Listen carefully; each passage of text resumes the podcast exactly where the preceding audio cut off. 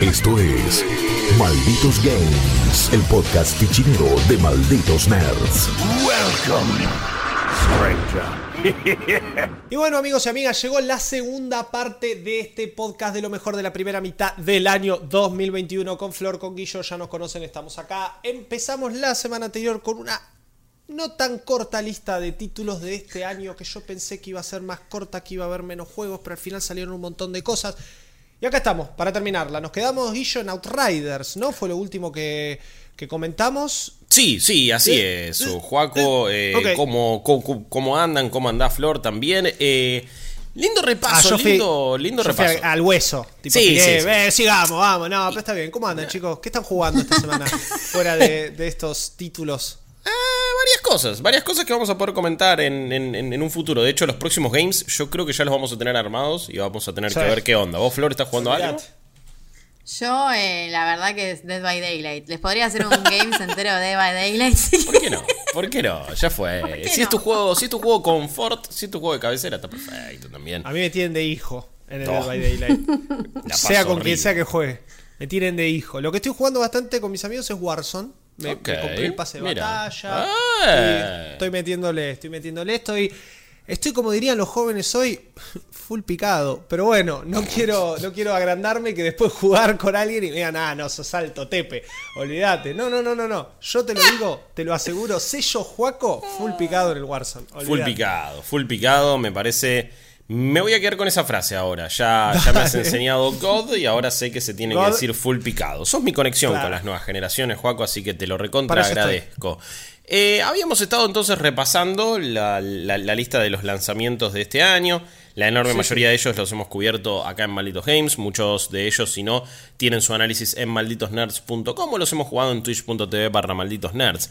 La lista chica, porque tenemos que elegir 10, los 10 mejores juegos de esta primera mitad, decía que tenemos a Hitman 3, Super Mario 3D World, eh, más Bowser's Fury, Persona 5 Strikers, It Takes Two y Monster Hunter Rise. Nos olvidamos de uno, vamos a ser media culpa, la verdad que eh, ahí nosotros eh, fijemos atenta. No, sí, sí, Flor se acordó porque ella hizo la review, es un juego que le gustó y a mí también, eh, cuando lo vi, cuando lo transmitió Rippy, la, la- la pasamos muy bien, que es eh, Little Nightmares 2, que no sé si eh, entra en la lista chica de los 10 mejores, pero es un lindo juego, Flor. Sí, la verdad que es un juego que está muy bueno eh, y que mejora un montón al original. O sea, a mí el original me había gustado, pero tenía algunas cuestiones muy de plataformas que, a ver, que se vuelve muy prueba y error, que a veces era medio frustrante. eh, y también era menos ambicioso, qué sé yo, te dejaba como con la intriga al final, pero era un paseíto corto en un mundo medio lúgubre y muy gigante para tu personaje y nada más. Acá la verdad que apuntaron a algo mucho más... eh, más completo, o sea, es más parecido, qué sé yo, a Inside de Play Dead o a plataformas que además de darte un desafío, digamos, de mecánicas, Sí. que también está muy bueno eh, cómo cooperás con, bueno, con la inteligencia artificial, ¿no? O sea, con, con el otro personaje. Eh, además de eso, como que la historia es mucho más intrigante y también estás como, estás, estás todo el tiempo enganchado, porque en el mundo ese es como muy raro y ves cosas como que decís que es esto y además eh, da bastante más miedo que el primero. Vi de los personajes más creepy. eh, a vos no, no te había gustado el primero, Juaco. Juaco. No, no me gustó nada. Nada. Es que puede ser, porque el primero es- era como muy... Era me- mejor concepto que juego para mí el primero. Porque en usar- algunas cosas era simple. Primero eso, recontra sí, y voy a usar otra frase que se usa mucho hoy en el espectro joven Twitter. Me parecía demasiado tryhard, ¿no? Full tryhard el primero, porque quería darte miedo, no me daba miedo. Quería hacer un juego de plataformas, no era un juego de plataformas. Quería ser creepy, había dos personajes más o menos creepy, el resto son cosas que ya vimos. Entonces, como que mm, no me terminó de convencer. El segundo no lo jugué, así que si ustedes me dicen que lo juegue, estoy... Sí. El segundo, adentro. el segundo sí, jugalo para mí porque además el hecho de tener un segundo personaje eh, con el que, o sea, digamos, complejiza todos los puzzles, eh, se vuelve un juego mucho mejor en, en todo aspecto. O sea, para mí mejora mucho el original. Es como que si ya el original te gustaba, este te gusta sí o sí. Y puede ser que si el original te parecía medio mediocre, bueno, este te va a gustar. Bueno, bueno. Yo bueno. les diría, amiguitos, amiguitas, que le pongamos. No creo que quede entre los 10, pero estoy revisando la lista de los que siguen. Y quizás tipo queda en un 11. Vamos a ver, yo le voy a poner un asterisco ahí como diciendo... Epa. bueno, Ponele, ponele. me Epa. parece que... Sí, porque re- re- me- me- medio como tiré la de Doctor Strange, vi muchas eh, realidades, vi muchos futuros, y en solo uno eh, no solo ganamos, sino que armamos una lista de 10. Pero, eh, pero bueno, vamos a ver, vamos a ver, vamos a ver. Eh, continuamos ya con otro título que en, en este caso era uno esperado, uno de los juegos que más vimos en presentaciones onda E3, Summer Game Fest. Mal. eh, me- Mal. nos hartamos. Me cansé de ver trailers. Sí, sí, Sí. sí. Eh, La verdad es que ya habíamos visto demasiado de Oddworld Soulstorm antes de que llegue esta saga de, de, de Ave, que, que volvió y que me parece que trajo también un estilo de juego y una, y una onda clásica que quizás está, está bastante perdida, pero, pero que es súper característica de Oddworld y que, y que me parece que tuvo un buen resultado. A mí lo que me pasa es que no sé si el estilo de juego de última, o sea, los Oddworld en general, a mí me vuelan la cabeza. Pero fue un, fue un más que respetable, aceptable y, e interesante regreso. Para mí es un, es es un juego que está lleno de contradicciones eh, en cuanto a, a lo que lo rodea y al juego en sí. Me pasa que estoy como vos y yo, a mí los Oddworld, los primeros me gustaron muchísimo, pero era un género que quizá de chico, con, y uno sabemos, ¿no? Que, que une de chique, es más, se tiende más a la repetición y se banca más la repetición, el, el prueba y error, ¿no? También muchas veces porque de chico jugábamos cosas que estaban en inglés, que no entendíamos, ni hablar que yo jugaba cosas en japonés, entonces era pixel hunting, era tocar por todos lados hasta que pasaba algo, pero justamente es una cuestión que caracteriza mucho y, y me pasa a mí cuando la veo o la veía a mi hermana cuando era más chica, ahora tiene 13, así que ya entiendo un poco más, jugar cosas, bueno, ella nació en el 2008, que, que joven, ¿no? Porque jugaba su primera... Voy a hacer de cuenta que no escuché eso, consola porque me parece mentira. Fue con la Wii U, su primera No. experiencia con No, una consola ¿qué? fue con la Wii U. Primero, ¿por qué le hiciste eso? No, no, pero jugábamos Mario Kart. Pará, Ah, pará, ok, está bien, pará, pará. Soy, soy, soy, yo soy un capo. Como Sí, hermano, Emi, si estás escuchando esto, te mando un besito, no creo. Pero eh, Mario Kart. Entonces, ¿qué pasaba? Ella perdía, Sí. jugaba mal, pero no le importaba. Era como, bueno, sí, sí. Y practicaba después. eh, llegó un momento en donde hasta salía segunda, ¿viste? Bien. Entonces, esa repetición, a mí me pasa con Oddworld que hoy ya no me la banco. Claro. No, no, es como eh, pierdo una vez, pierdo dos. eh, ya no sé si tengo ganas de encontrar el- el- la forma de hacerlo. Ahora, Sí. salió en Plus. God. Sí. Listo. Pero además, ¿sabés qué pasó? A mí me parece que, o sea, que es lo que yo lo había comentado acá en Games, pero no lo había terminado y después lo seguí jugando y hice la reseña. A mí me parece que es un juego que es muy largo, por eso se vuelve denso. Mira. 12 Eh, horas más o menos. No, la- más, más, ¿Más? Si vos lo, tiene 17 niveles. eh, si vos lo haces la versión completa. O sea, si vos te, po- te pones a buscar a cada uno de los Murlocs en, en los niveles que te desbloquea, digamos, el final bueno, tiene 17 niveles, es un montón. Es un montón por, por, lo, por lo que vos decís. Pone los primeros, qué sé yo, los primeros 5 niveles son todos re distintos, re interesantes. Pero después te quedan 12 niveles más que después se vuelve repetitivo y hay niveles que son bastante frustrantes por la... Es medio arbitrario, digamos. Es como que te moviste un pasito para adelante y había una bomba blue, me explotó todo y el checkpoint está en la loma del tuje. hablar de la mecánica de desactivar las minas, que es un desastre. Eso, eso es un bajón. Pixel eso es un perfect. bajón. Es como. El ¡No la timing que había que tener era ridículo. Como para es un boludo, el bajón. Sekiro. ¿Qué le pasa? Sí, no, peor. Sí, peor que sí, el más del jodido, de hecho. Sí. sí. Pe- peor, peor porque no había ni feedback de cuándo era, no se entendía nada. Por eso me parece que es un juego que en algunas cosas es re arbitrario. No es un juego que esté mal porque creo que la fórmula del, del Oddworld siempre fue medio así, pero eran juegos que de 4 o 6 horas los primeros. Esto es un juego de... Menos, tres. Menos, Tres, eran juegos horas, cortos. sí, sí. Por eso digo, eran juegos cortos lo- los de la primera Play o los de la Play 2. PC. Eh, Yo jugué y ahora PC, también, bueno, por eso. Ahí. Ahora sacar este juego, que está bien. Hay gente que quizás le encanta que el juego dure un montón y morirse mucho. Pero bueno, eh, para mí me parece que es una fórmula que le modernizaron algunas cosas, pero otras les quedaron como re viejas. eh, y como que con el, ah, digamos, con el paso de las horas y los niveles se vuelve denso. O sea, Claro. qué sé yo. Es un juego que igual, para mí creo que para los fans eh, tiene un montón de cosas re lindas. No, Pero fuera la de los fans, La claro. historia está buena. Para mí la clave fue salir en Plus. Y que, que más o menos si con Plus hace que más gente lo pruebe, eh, ganan feedback, eh, la gente Se ve conoce lindo, además. Oddworld, PlayStation 5, viste, Eh, Sí. se ve sí. muy lindo. Bueno, ya está. El próximo ya entendemos lo- a dónde tenemos que apuntar. Si es que hay próximo, no, no sé cuánto les habrá salido Ah. este juego. Con todo lo Pero que bueno. tardó en salir este, Eh, por no, eso. eh, si tenemos otro va a ser, no sé, asumo. En 10 de- años. en 10, sí, más o menos. Mi única salvedad, para, porque, a ver, si, si lo tenés por PlayStation Plus, que por cierto creo que tuviste que haber llegado a canjearlo también. Eh, igual de última, por más que no tuvieras una PlayStation 5, era agregarlo a tu biblioteca y ya fue eso. Sí, siempre recuerden. igual. Claro, re- Claro, porque era recuerden la que eso versión lo de pueden Play hacer. 5, Claro, no la de sí, Play 4. Exactamente. Em, a mí que no venía muy atento a la historia de los anteriores Oddworld, medio como que me tiró ahí de un chapuzón y no entendía nada. Es como una continuación total de lo que había sido antes.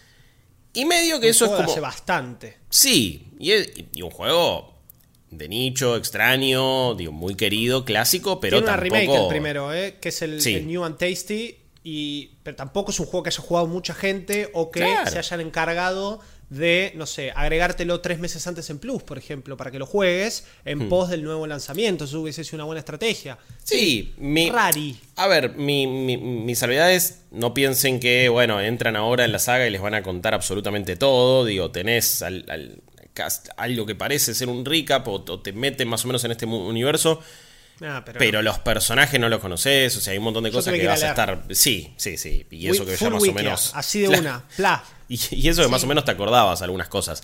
Eh, entonces, a ver, Flor, en este caso vos hiciste la review. Eh, ¿Entra entre los 10 mejores, sí o no? A ver, para mí no, no entra. Y es más, creo que haciendo un recap se puede decir que es un juego que es difícil recomendarlo si no sos fan. O sea, si vos no tenés idea que es Oddworld, por más que lo tengas en plus, qué sé yo, probalo, pero para mí no te va a gustar. O sea, capaz te gusta en los primeros niveles, pero después se vuelve, se vuelve denso eh, en serio. O sea, porque es tipo, bueno, tengo.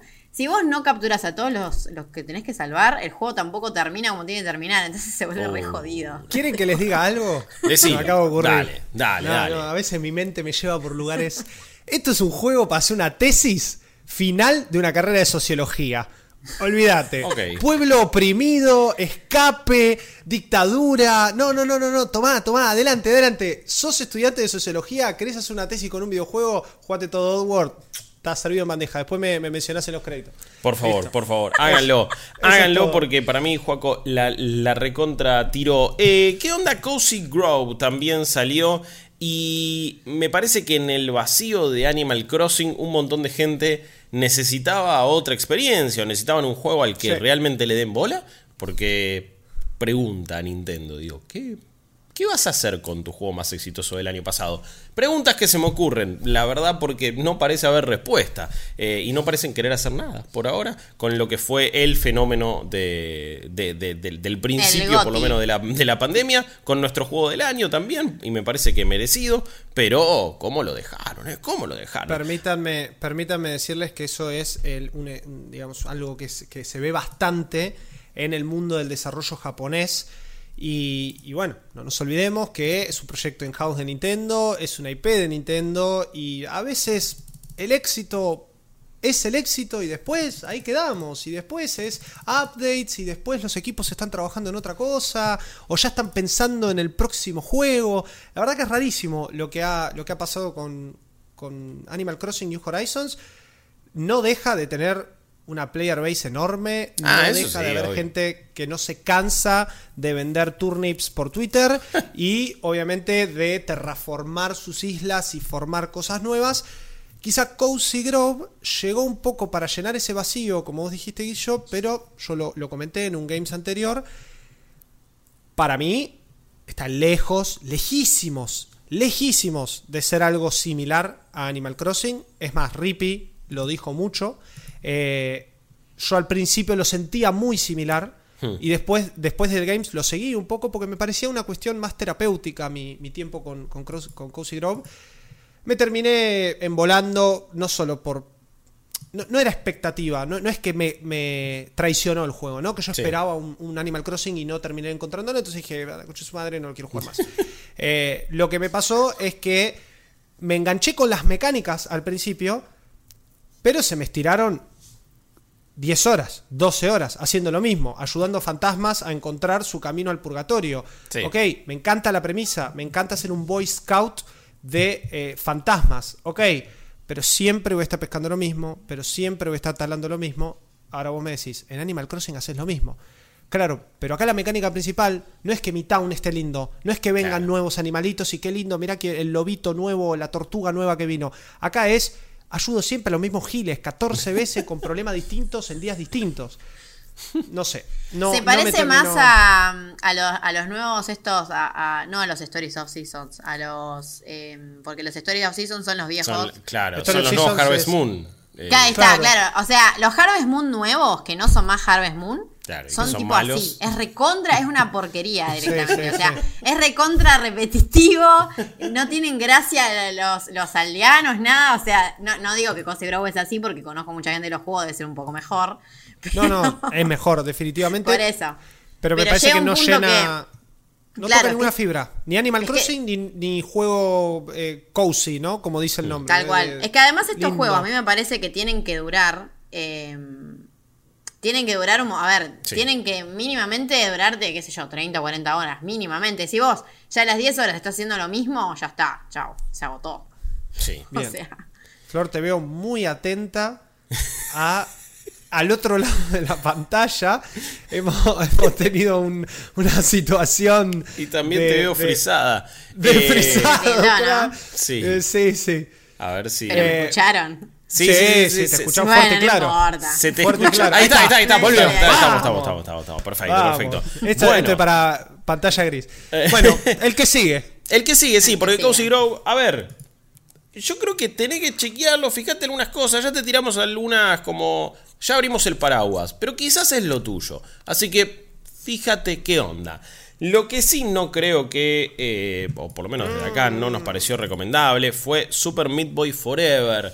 Un juego que llegó tarde, que en parte también nos decepcionó, que no se entiende bien cuál quiere ser su fórmula, esta cosa aleatoria ¿no? y procedural que tiene, pero en un contexto de un plataformero que uno debería eh, ya acostumbrarse a, niveles que estén diagramados y que estén pensados de una cierta manera.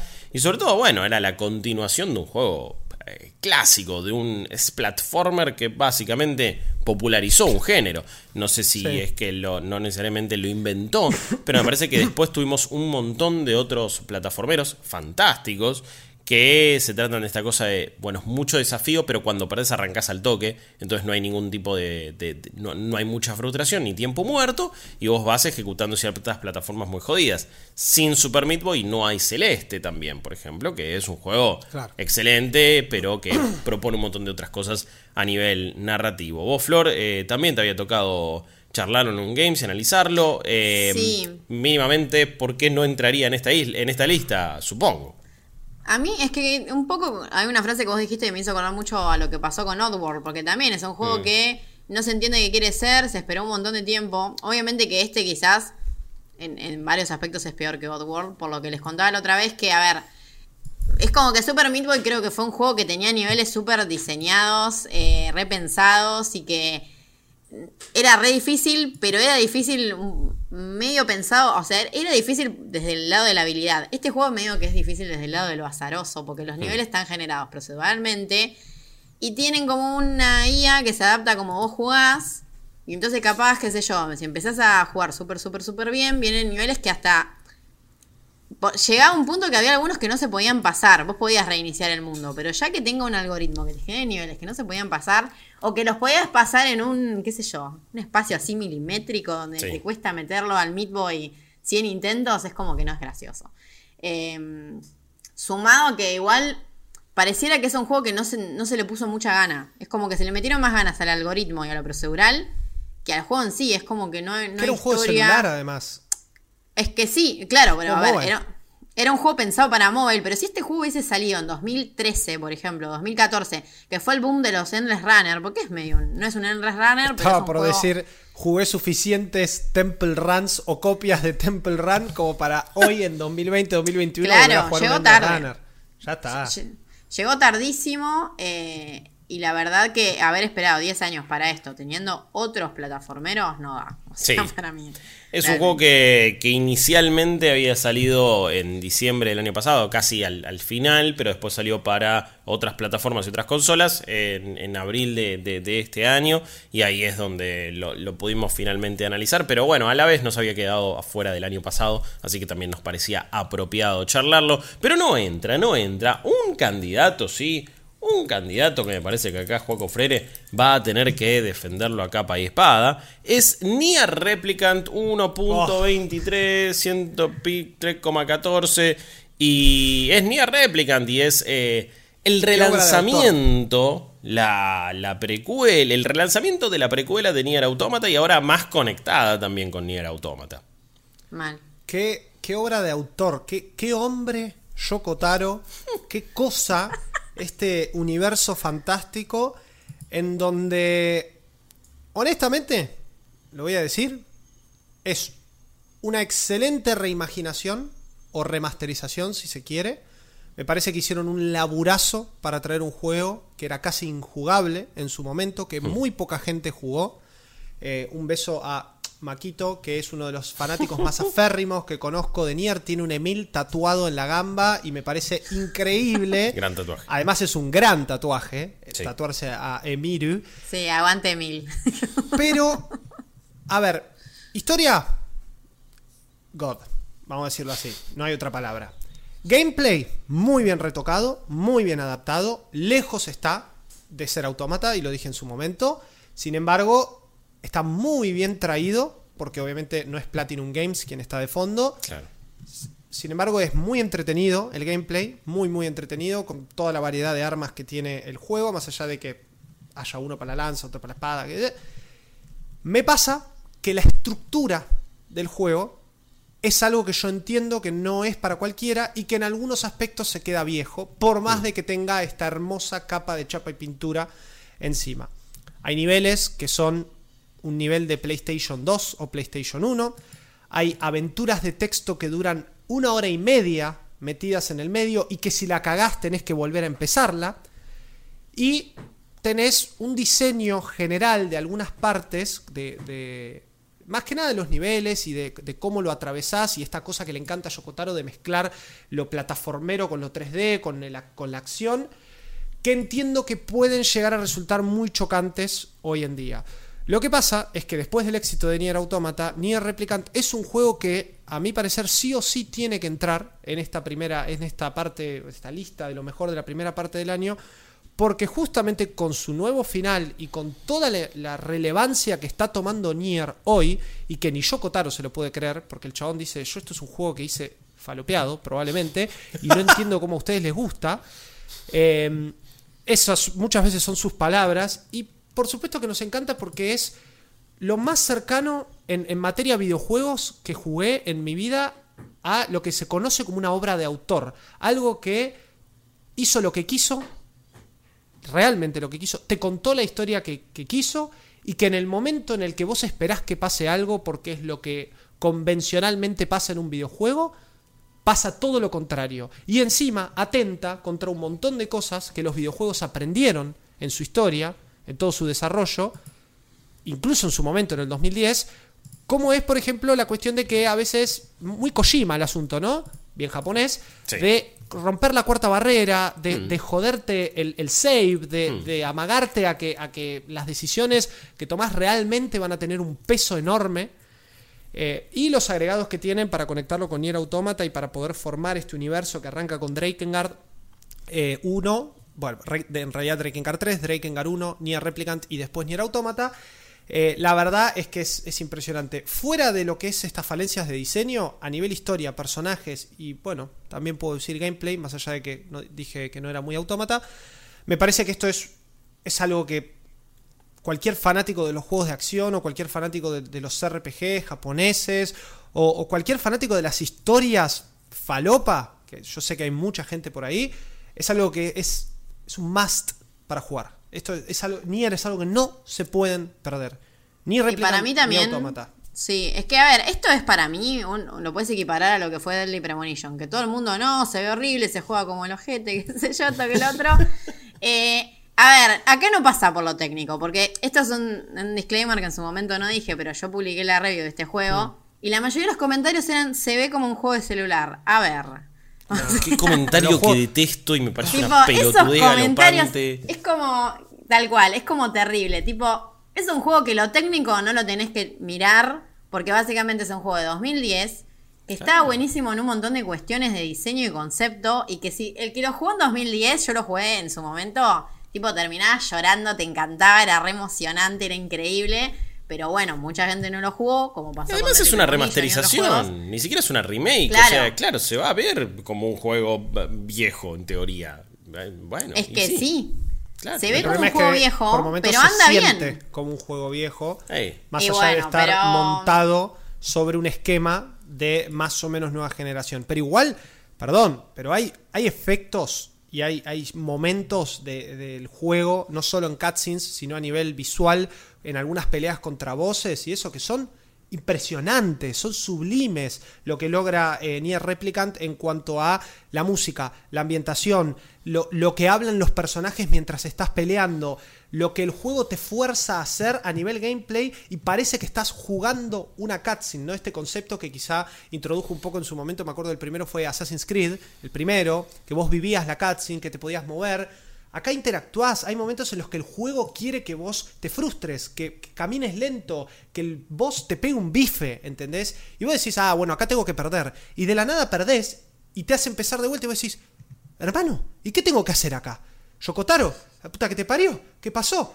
Y es así, es, es Yokotaro quiere que lo putees, quiere, quiere que vos sientas lo que está sintiendo el personaje. Yo, en serio, parece como que estoy, es muy exagerado, pero me parece que es la mejor definición que tiene Nier, especialmente este. Y a diferencia de Autómata, que por momentos quiere ser un juegazo, quiere ser y lo es, un juegazo de acción, porque al fin y al cabo está Platinum atrás, Nier Replicant, con sus retoquecitos a nivel combate que está muy bien, es otra cosa. Es una historia, es como leer un libro interactivo, ¿no? Pero no una aventura gráfica interactiva. Es realmente ese pasar de página y que con distintos planos de cámara vos digas, no, no te puedo creer, no, no, ¿qué haces? O no, ¿qué pasó? Es, me, es muy difícil eh, expresarlo porque podría estar dos horas hablando de, de Nier, especialmente de este. Me parece que tiene que entrar porque no solo el juego está buenísimo, la historia está buenísima, sino que era algo que a, a mucha gente en el espectro gamer hoy en día le hacía falta jugar después de jugar Nier Automata. Sí, yo lo incluiría también y de hecho me parece que, a ver, son esos juegos que lo técnico en la balanza no pesa nada al lado de todo lo otro. No, que no, encima pasa, pasa mucho en el desarrollo japonés, o sea, a ver, pasa que bueno, hay que pasar esa barrera de "Eh, se ve feo, qué sé yo. Para mí la verdad que igual no se ve feo. Lejos está de verse Eh, feo. Pero bueno, Pero bueno. en- para mí, ah, si se animan a jugarlo, jueguenlo. Y si no, bueno, eh, yo lo meto igual en el top. Para mí entra. Eh, reentra. Adentro. Ok, ok, ok. Yo no lo he jugado, así que confío en ustedes eh, y en lo que me dicen. Así que entra, entra el top. El primero de esta tanda también, eh, que por ahora ingresa a nuestro top. Un top que por ahora veo eh, va a tener poco juego independiente. Y si me, pre- si me permiten decirlo, repasando la lista también de todos los juegos, ha habido lindos exponentes independientes. No sé si clásicos como otros años o algunos juegos que me han quedado súper en el recuerdo. Hay algunos, me parece, para esta segunda mitad o algunas cosas interesantes. Cruelty Squad. que vimos en Vamos a ver Dead PC Store. Show. Sí, sí. en me- Wholesome Game, Game no Sí. sé cuánto, en la E3. Me parece que Van a empezar a llegar. Los de, los de esta primera mitad del año fue como. Ah, ok. Digo, hem- hem- he- hemos tenido alguna que otra leve decepción, incluso también en ese ámbito. Lo que puede que, también, que para algunas personas haya sido una decepción es New Pokémon Snap también. Pua, ¿De qué decepción me estás hablando? Mamá. Eh, eh, a ver, ¿Me estás, ¿Me estás dando la razón o me estás diciendo que me estoy equivocando? No, no, no entendí, Te, te perdón. estoy diciendo que estás full equivocado. No, no, pero- bueno, no, para algunas personas, no para vos, porque siento que sé, fue como una recepción tibia a un juego que se venía esperando hace 20, y pico de años, creo, ni me acuerdo ya cuando había, Mm. cuando había sido el original. Entonces, sí, en realidad, sí, clar- claramente más de 20 años, 25 años. Eh, entonces, como que sentí una, una leve tibieza, sobre todo un juego que lo hablamos tanto en la previa, llegó y du- du- duró un pedo la conversación. Como. Está bien que son juegos medianamente. A ver, su concepto No es la no repetición. estuviste en Twitter, porque Twitter explotó hasta, hasta hace muy poco. Todavía seguían con que la fotito, con que. ¿Vos Sí, que explotó? sí. ¿Explotó? ¡Ey! Hubo, hubo, hubo cháchara, hubo, hubo charla. Siento que hubo fue en, el lanzamiento, que igual es a lo lógico, pero también por cómo es el ciclo de, de lo que se charla sobre un juego. Pero no sé, me parece que era, un- atención. era un fenómeno, claro, era, era un fenómeno tan esperado, digo, eh, todos, esos, todos esos años esperándolo. Y siento que llegó y, y ya me había olvidado más o menos que había salido. Pero bueno, Juaco, vos lo jugaste, no te resultó una decepción, te gustó, seguís sacando fotitos, ¿qué onda?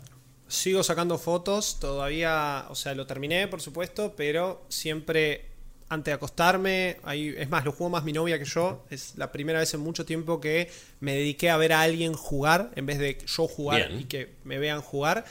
Eh, para mí fue una experiencia de, de compartir, especialmente con, con mi pareja, increíble. Más que nada porque ella no conoce Pokémon, entonces todo el, es- toda la situación que se presentaba era súper cute. Ella es muy otaku, muy fan de todo lo, lo, lo cute, lo kawaii. eh, digo, y, y- esto me parece que se presentaba por momentos situaciones increíbles, eh, con, con unos efectos en los Illumina Pokémon y, y en algunos niveles que estaban muy, muy bien logrados. Pero para mí fue una experiencia más así copada en el sentido de ella me decía, no, mira esos dos. Y yo decía, ah, este es Scorbani, este es eh, Lubidisk, están haciendo esto. Y este Pokémon, en realidad, me acuerdo que en el Pokédex decía ir a buscar la descripción o buscarla después adentro. Po- Por, ese lado, digamos, me, me resultó muy bueno, increíble. Es una de las grandes críticas también que tengo del juego, la, la cantidad de Pokémon que tienen, y me parece que eso es algo que también fue, fue criticado en su momento, porque ya al original le faltaban de los primeros 150, eh, y acá entiendo que no podés poner 900 y hacer 14.000 niveles, entiendo que había que hacer un recorte, entiendo que puede llegar a haber DLCs después que agreguen áreas, eso es hasta se cae de maduro, evidente. Y después las side quests, que son un embole y algunas son muy eh, photo perfect, ¿no? De, de es Claro. te saqué la foto que me pediste y porque no la saqué dos píxeles a la derecha, no me la estás tomando, andate a cagar. Fuera de eso, a mí me parece que es la cantidad de cosas que hay y que todavía yo sigo sin descubrir, de interacciones que se dan por la, cuánto jugaste un nivel, por qué misión terminaste, por qué orbe tiraste o qué ruido hiciste en tal lado, me parece el impresionante el laburo que hizo Bandai Namco con este juego que al fin y al cabo tiene una premisa muy simple, que es moverse en línea recta y sacar fotos como si uno estuviese en un safari. Pero es un safari Pokémon. Y es un safari Pokémon que vivimos una sola vez en nuestra historia gamer, que es con Pokémon Snap de Nintendo 64. Entonces, esta fórmula, ¿no? Que entiendo no se puede gastar mucho, por eso esperamos tanto tiempo también. Claro. Se ve increíble en Switch, se juega increíble. Quizá faltó un poco el tema giroscopio y, y hacer como si la Switch fuese la cámara. Entiendo que podría resultar engorroso y dijeron no, a la mierda, usemos lo- los analógicos. Pero me parece que tiene una cantidad de horas de juego y, si te gusta el mundo Pokémon, esto es realmente una, una experiencia que, que hay que disfrutar, que hay que jugar, que se disfruta de sobremanera cuando uno lo juega y que te, te terminas encontrando con, con, eh, experiencias en- entre Pokémon que no ves en ningún lado cuando jugás los juegos de, de la main line o cualquier otro spin-off de Pokémon. Me parece que es un spin-off muy particular y que le queda bárbaro, porque el- uno de los primeros juegos que hemos tenido así, de esta índole de sacar fotos, fue con Pokémon. Entonces está muy bien que hoy el referente nuevamente, y encima en una consola como es la Switch, con todo el éxito que tiene, sea de vuelta, y encima que el nombre acompañe, New Pokémon Snap, que sea el mundo Pokémon con todo lo que hoy, con 900 y pico de bichos dando vueltas, tiene para ofrecer. A mí me parece no solo que recontra entra, sino que es hasta uno de, las- de los mejores lanzamientos que hubo este, esta primera mitad del año. Lejos. Uh. Sí, sí, sí. Sí, no, no, no. Estoy, estoy muy, muy clavado, es un juegazo. Ah, me está costando mucho bancarte en esta. Eh, Que te cueste. Al que, el Yo que lo voy a meter. eh, por lo que veo. Por lo que veo, me parece que. Lo vamos a tener que discutir. Lo vamos a tener que discutir cuando tengamos la lista final. Pero por ahora, por respeto a tu opinión, lo voy agregando. Eh, tampoco igual puedo argumentar tanto porque no lo he podido probar y solamente lo he visto. Eh, Para mí, en las mecánicas que tiene. O sea, hay juegos de fotografía que hacen mil cosas mejores. Mil cosas A mí mejores. me parece. A mí me y parece con Pokémon que- no alcanza a veces. Tipo, po- eh, o sea, el encanto es Pokémon, no es el juego. Y El- el para juego- el juego se queda y corto. sobra. Bueno, y sí, Sí, bueno, también muy- para un álbum de figuritas, fanservice pero. también, claro, muy fanservice, me Bueno, pero justamente toda esa cuestión de la interacción, de las poquitas mecánicas que tiene para generar la cantidad de cosas que se pueden generar en cada nivel. Yo he estado 4 o 5 horas en cada nivel, buscando todo. Y nunca me cansé. Nunca me cansé de, de tirar y decir, no, mirá lo que salió, no, mirá quién apareció. Pero les está hablando un fanático mal de Pokémon. Y tráiganme a Rippy, por favor, acá. Eh, sí, y- a Rippy, Rippy también quedó decepcionado con algunas cosas, digo, sobre todo con, con No, las no, mecánicas para mí, y todo. para mí tiene, tiene decepciones, lo mencioné, la cantidad de Pokémon y la side quest. Podemos discutir si quieren si las mecánicas se quedan cortas o no, pero para mí es un logro que con pocas mecánicas logren tantas interacciones y tantas cosas pasando en un juego que al final es ver. Porque es un juego simple, es ir para adelante, mover la cámara, sacar una foto y tirar un par de cosas como para que pasen otras cosas. El juego brilla en todo lo que vos ves a lo lejos, a lo- eh, cerca. ¿Qué haces para que aparezca un nuevo Pokémon e interactúe? No hay otra cosa en Pokémon Snap. Es eso. Ese es el core. Y eso lo hace increíble. Lo hace muy bien. ¿Faltaron más Pokémon para ver otras interacciones nuevas? Sí, es, bien. es que siento que, que, que lo o que modos faltó de no es- juego, diría yo. Claro. Modos de juego le falta. Vamos, yo por lo que yo vi, ¿eh? No me parece que le ser. falten Pokémon, de hecho. Me parece que eso está No, bien. Sí, sí, sí, sí, porque la selección hasta es medio, medio como. Bueno, pero digo, pe- todo. pero Discutible. entiendo quizás la- el, el- el- número hasta limitado de Pokémon. Lo que no me parece bien es la falta de, de- de- de modos, de mecánicas, insisto. La fotografía en general, digital y, y, y amateur a la que uno puede acceder y a todo, ha avanzado muchísimo. Y este juego te, te ofrece muy poquito, hasta teniendo en cuenta lo que son los modos fotos hoy por hoy en cualquier juego.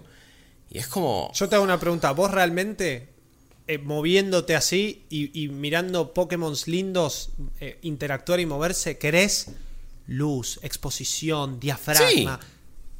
Sí. Bueno, Es no, que- no Mira, es lo, eh, para mí no es lo que el fanático de Pokémon o el, o el que jugó o el que esperaba Pokémon Snap esperaba. Para nada. Lejos Y pero los está juegos de fotos. todo eso. a- Claro. a es los que esto es de un juego de fotos de. Pokémon. Es Bueno, no, pero- Bueno, o sea, sí. Pues, son las dos cosas. Es un juego de Pokémon y es un juego de foto, man. Eh, te- te- tiene que ser las dos cosas bien. O sea, si es no, que para mí eh, es- justamente es, un de que museo sea de Pokémon. eh, es que es un museo Pokémon. Bueno, es un museo de pero no es un buen juego de fotos. No es un buen Pero juego de lo- fotografía. pero yo lo estoy calificando como un Pokémon Snap, como la vuelta de Pokémon Snap. Está bien, pero son dos cosas. Son la, es las dos cosas. Es un Pero si juego de quiero jugar un juego de fotografía. fotografía profesional, o me voy a jugar el juego de, de fotografía profesional, o me hago un curso, me compro una cámara y me Bueno, pongo a ¿y, sacar y por fotos. qué no puedo Yo querer acá- las dos cosas?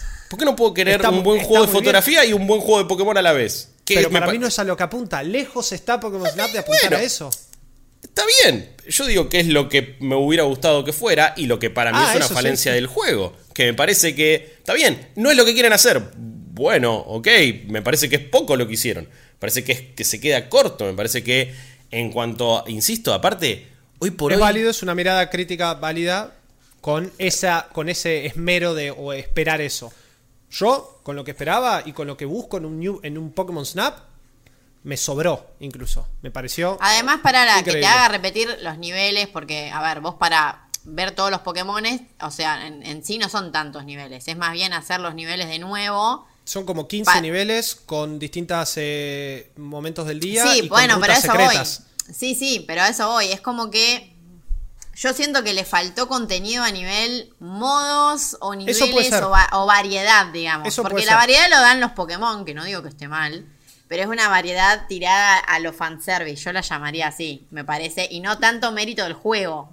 Es un juego de sacar fotos de Pokémon lindos que interactúan entre sí. ¿Qué más fanservice está buscando? Claro, por eso. Eh, por, por eso, y es y, y justamente lo logra, es puro Pero fanservice, podrían, está a ver, bárbaro. pero el tema con Pokémon es lo siguiente, a ver, a mí me re gusta Pokémon, Pero, mm, qué sé yo, con este juego me pasa un poco con eh, los Pokémon Pikachu y Eevee, que eran como, o sea, no. Let's go. no- Mm. Claro, es Let's Go, no me salían. Eh, me pasó algo parecido, que es como que está bueno si te gusta Pokémon, pero le falta una vuelta de tuerca a nivel juego, ¿entendés? O sea, me parece a mí. Con, con Let's Go te lo es más casual, son más casual. qué Sí, yo, es que, es que es el approach casual. Este, para mí, apela al casual que apenas conoce algunos Pokémon o que algunos no se lo sabe, quiere sacar unas fotos, quiere verlos lindos, y apela al, al fan de Pokémon que juega desde Pokémon Yellow y que quiere ver o que soñó toda la vida, después del de Nintendo 64, ver a unos Lubidix durmiendo encima de un fucking Corsola. Mirá lo que es eso, por favor, qué lindo. No, no, no, no, no, no me planto acá. Pokémon Snap es God. Olvídense. No, pero bueno, pongámoslo en amarillo y después vamos a la lista. Vamos a hacer así, así no, sé. les tiramos tanto. Yo, honestamente, ¿sabés que tengo ganas de dejarlo y que te puteen a vos? Bancátela esta de última. Ya fue. Yo lo dejo Ah, bueno, y listo. también. Ya está. Es tu elegido. Te haces cargo y es Yo tuyo. eh, necesito que si esto entra en el top, eh, Génesis Novar entre, porque no puede ser, o sea. Como quieran, después revisemos la lista si quieren y acomodamos. Para mí esto entra o entra.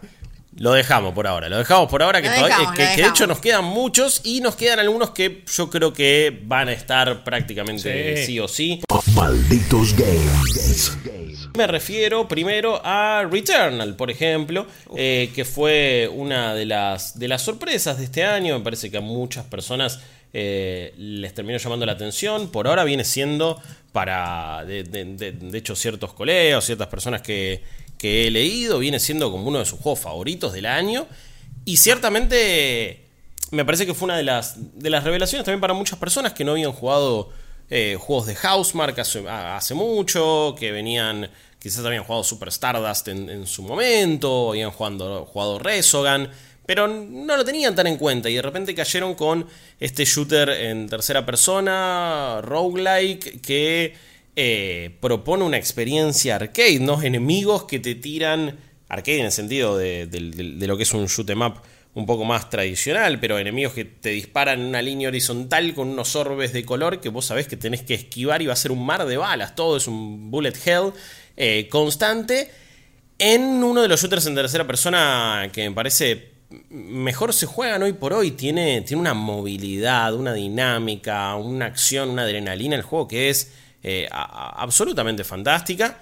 Yo tengo algunas reservas. eh, eh, creo que voy, a, me, voy a también reservar un veredicto más final cuando lo pueda volver a, retomar, porque lo jugué en su momento, pero me estaba dando un poco la cabeza contra la pared y dije, lo voy a dejar para más adelante.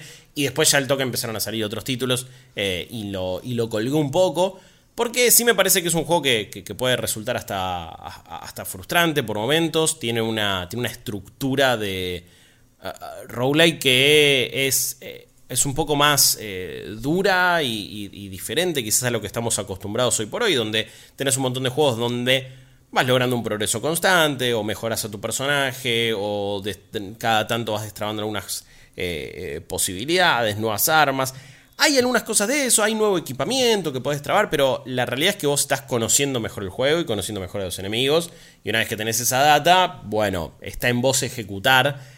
Lo que sí a veces sentía era que el progreso que hacía en cada run, que era eterno, a veces era una hora y media, era muy poquito. Entonces es como, bueno, jugué un- de nuevo una hora y media para llegar a una habitación más. Y es como, bueno, ok. eh, no sé si mi vida está armada para que pueda meterle tanto a este juego. Porque me parece que tenés que dedicarle una bocha. sí, más o menos. Eh, pero te- te- aparte, he escuchado cosas. No, y bueno, para sacar el platino estuve 70 horas. Y es como, No hay Uh, chance. ¿Qué onda? Y, y- Pará. y esa, y esa, probablemente esas 70 horas, 10 fueron una sola run. Me- así me lo estoy imaginando. No tengo duda. Yo creo casi. que. Yo creo que Returnal. Díganme si quizás estoy exagerando. Pero Returnal debe ser el, rogue, el roguelike y uno de los juegos más difíciles que jugué en mi vida. Ah, por su, por su estructura, a mí también me ha resultado jodidísimo. Y, y de De, nuevo. de lo más jodido. eh, No solo por perder y empezar de vuelta. Sino por las situaciones. A veces early game en las que el juego me pone. Yo hay runs que directamente después de la primera habitación dije, yo no puedo seguir con esta Sid. Que sería como, como armó Sí, el, sí. el juego esa, esa run. Eh, no puedo. Y a la segunda, cuando de vuelta segunda habitación, que me cueste un huevo terminarla, dije, nah, matame, empiezo de vuelta. Y no sí, a veces era como un, un wipe de decir, bueno, ya fue, basta. Insta wipe, olvídate. Sí, sí. Olvídate. Muy jodido. No, no, no. Yo creo que lo que tiene, lo que tiene de llamativo es que es un juego que tiene como la comodidad y el enganche de los, ar- de los shooter arcade de este estilo, que es como más de oleadas. Y vos te, te recompras eso al principio y después ves, che, no, esto no es fácil. O sea, Después te pega un palazo en la nuca que te dice, cuando empezás a "A morir, casa". se llena de bichos raros. La primera vez, lo que tiene de, de genial para mí es cuando vos vas descubriendo, cuando te vas, te vas topando bichos que vos nunca viste, por ejemplo, Sí. los empezás a descubrir que decís, no, esto, chao. Y ahí te morís. Le y deseo todo de nuevo. lo peor al bicho árbol del primer nivel y a toda su familia. Le deseo lo peor. Ah, sí. Porque ese bicho árbol con misiles teledirigidos, con que te puede pegar en cualquier parte del mapa y con que se cura y cura al resto de los bichos. Primer nivel, hermano, primera zona, dejate de joder. No puede ser. No, no, te juro, lo pienso y me trae estrés postraumático. Dejate de joder. Es que sí, y, y cuando, cua- cuando uno lo plantea de esa manera es como, bueno, a muchas personas la- la- las puede alejar y, y- y a ver, eso de última era en el primer nivel y el run, no sé, quizás lle- llevaba bastante porque puedes estar en, un mismo, en una misma zona durante mucho tiempo, pero imagínate si dijiste, bueno, voy a jugar un montón la primera zona, me equipo y voy a la segunda. Y, re- y ahí perdiste otro. Y el run duró posta una hora y cuarto, una hora y media y no avanzaste nada porque quizás hasta llegaste menos que la vez anterior. Ese es un poco a veces mi problema con el juego y, y- y por cómo me relaciono a veces con los roguelikes y por cuánto, cuánto tiempo tengo para jugar todas las cosas que salen. Si tenés la paciencia suficiente y le metés, para mí es un juego, insisto, que tiene una jugabilidad deliciosa y, de, y de- de- de lo mejor sitio que, vas a poder jugar. contra. Y además, DualSense. eh, bueno, sí, a, a nivel técnico es una bomba, lo que hace con el DualSense es fantástico, pero me parece que el verdadero valor, y de hecho también el punto donde me frustra porque quiero saber qué pasa, es que tiene una historia que inicialmente me parece que tiene una premisa del carajo, maneja el misterio, la tensión, eh, y cómo, cómo te va dando a cuentagotas cada vez más contexto, más historia, más desarrollo del personaje de, Celine, su protagonista, incluso en el contexto de un roguelike, ¿no? Entonces ya tuvimos Hades eh, en estos últimos años y ahora este que lograron contar buenas historias en un contexto de un roguelike. Este ni hablar, porque encima es como, bueno, mm, tiene otros valores de producción, hasta momentos cinemáticos. Y, siempre esa sensación de, uy, ¿qué- dó- ¿dónde me acabo de meter? ¿Qué onda? ¿Qué es esta casa? ¿Qué es este personaje? Eh, al, encima al ser todo un ciclo constante, vas encontrando notas de voz que te dejas a vos misma. Y me, me- me- me parece increíble eh, artísticamente, todo. Como esas cosas me, me intrigan tanto, a veces me frustra un poco no haber podido avanzar, pero lo tendría que retomar. Dicho todo esto, e incluso con mis reservas, para mí entra en lo mejor del, del- del- del año, no sé cómo lo ven. Sí, sí. Sí, sí, para mí también, ¿eh? Incluso con, con todo lo que acabo de decir, me parece que es, es una experiencia que, que cualquier jugador tendría que enfrentar para saber realmente cuál es el parámetro de un juego difícil. ¿no? Como, Sí. como que cuando juegues después un Dark Souls 3 y, mueras un poquito, digas, hermano, ¿sabes qué? Jugar Returnal, después Es hablamos. que Dark Souls, Así, al- o sea, Dark Souls lo que tiene, como, como, como siempre, igual yo soy eh, alguien que cree que, que debería haber opciones de dificultad en, en todos los juegos y accesibilidad, sobre todo no opciones de dificultad, sino opciones de accesibilidad, incluso en los Souls. Los Souls lo que, te- lo, que sí te permiten es, che, si vos grindeás, tu personaje mejora. Y si tu personaje mejora, ya está, lo ganás. Ya Este, está, en el vas a caso tener más de vida, este- vas a pegar más. Sí, y listo. Le, le pones más vida, más fuerza, listo. A lo cabeza lo vas a pasar. Este es como, no, vas a tener que Mm. No jugar podés. Y bien. además, eh, si vos lo comparás con, qué sé yo, otros roguelikes zarpados, por ejemplo, qué sé yo, The Binding of Isaac, en los últimos trechos se vuelve re jodido, digamos, los últimos runs. Sí. Pero al principio es un juego re accesible, que como que te agarra, Claro. tipo, con toda la novedad que ves, con todo lo que vas encontrando. Este de una, Es más digamos, amena te pega en la cara. la repetición en Isaac, Sí, porque busca, sí, sí. Isaac busca que vos te acostumbres a las distintas habitaciones y después de jugarlo 50 veces, ya las primeras habitaciones, hasta que llegás a, a- a pelear contra el primer boss, ya pasa todo súper fácil, es como, ya entiendo qué ítem tengo que agarrar, qué ítem no tengo que agarrar, cuál me caga, cuál no me caga. Acá es no solo es descubrimiento constante, sino que es cada vez que terminas una habitación es respirar un poco y decir, uff, yo no sé si quiero seguir jugando esto. Y quizá pasaste tres. Entonces a mí me pasaba que la dejaba en rest mode, me iba y después quería jugar otra cosa en la play, decía, no puedo. Porque Claro. tengo que terminar esta Bueno, poronga. sí, Sí, es- Sí, ese modo, por favor, sáquenlo. Sí, sí, sí, que creo que todavía no lo han parcheado y uno No, no. hubiera pensado, porque al principio estaban como medio reacios, parecía que lo iban a querer eh, cambiar, pero no fue así. Este ya queda entonces en la lista y otro que me parece que también se va a sumar, porque hasta hicimos un spoiler cast sobre este juego, es Resident Evil Village. Hablamos hasta el hartazgo de este, así que me parece que lo, lo vamos a hacer corto, porque es uno que recomendamos muchísimo. Es un juego que incluso, eh, mientras que, que hasta quizás le podamos hacer alguna que otra crítica en su estructura, en algunas cuestiones de, de- de- mecánicas o de ritmo o hasta de secciones, siento que igual con alguna de sus falencias, que ahora que lo pienso tampoco sé cuántas les encuentro, eh, nos encantó y, no, y no- nos enamoró y... Para mí está buenísimo. Sí, buenísimo. a mí me, me Y terminó me gustó más que el 7. divirtiendo, eh, ¿cómo? Que es todo lo que la, me gustó más que el 7, que es todo lo que la internet dice en, eh, en contra. Para mí el 7 es un setting que no me llama para nada la atención. Acá cada uno de los bosses, cada área, era como, uff, qué bien, wow, no, Sí. ¿cómo se les ocurrió esto? Ni hablar de todo el tramo final que me parece sublime. Es buenísimo. Pero, pero así, ¿eh? Sublime. Y encima como se ve con el Re-Engine en la PlayStation 5, con, con el, el Oh. Ray Tracing, en PC también bárbaro. lo vi. Hermoso. Sí. Hermoso. Es, eh, Eh, pegan un montón de, de clavos eh, Resident Evil 8. Yo estoy. yo creo que. eh, si tendría que decir cuál es mejor de los dos, quizás medio como.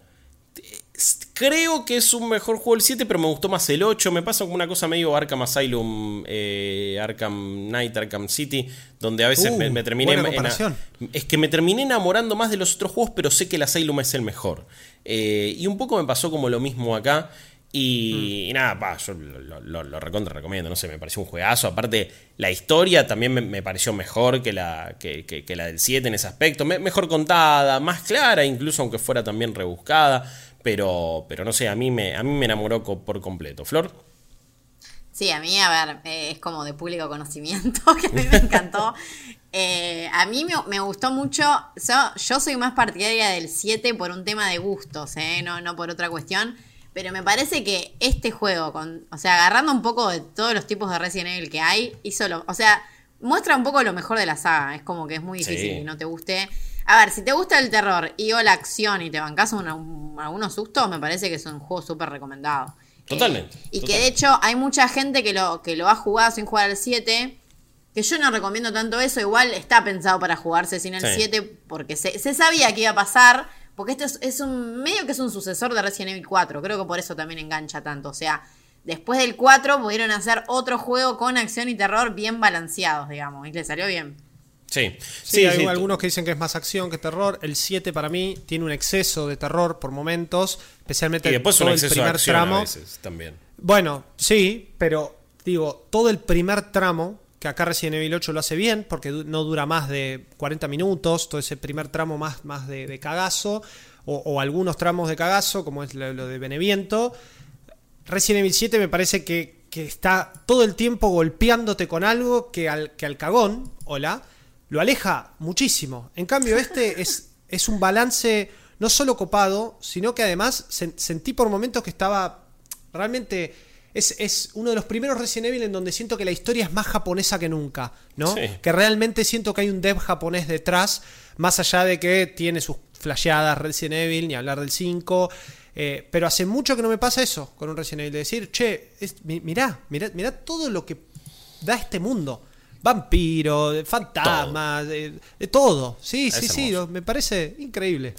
Entra definitivamente en la lista de lo mejor. Adentro, Otro que ah, no creo que termine entrando en la lista, pero fue una sorpresita y me parece que mere- merece ser destacado un toque porque incluso también lo hemos jugado en algún stream y fue bastante divertido. Es Knockout City, este juego que al final terminó siendo un buen dodgeball, un buen quemado una buena vuelta de tuerca. Estas partidas 3 contra 3, donde nosotros vamos entonces eh, agarrando pelotas como si fuera el quemado y jugando en equipo, en ciertos eh, escenarios, en ciertas arenas bastante bien pensadas, con buenos gimmicks. eh, termina siendo una experiencia súper amena, súper divertida.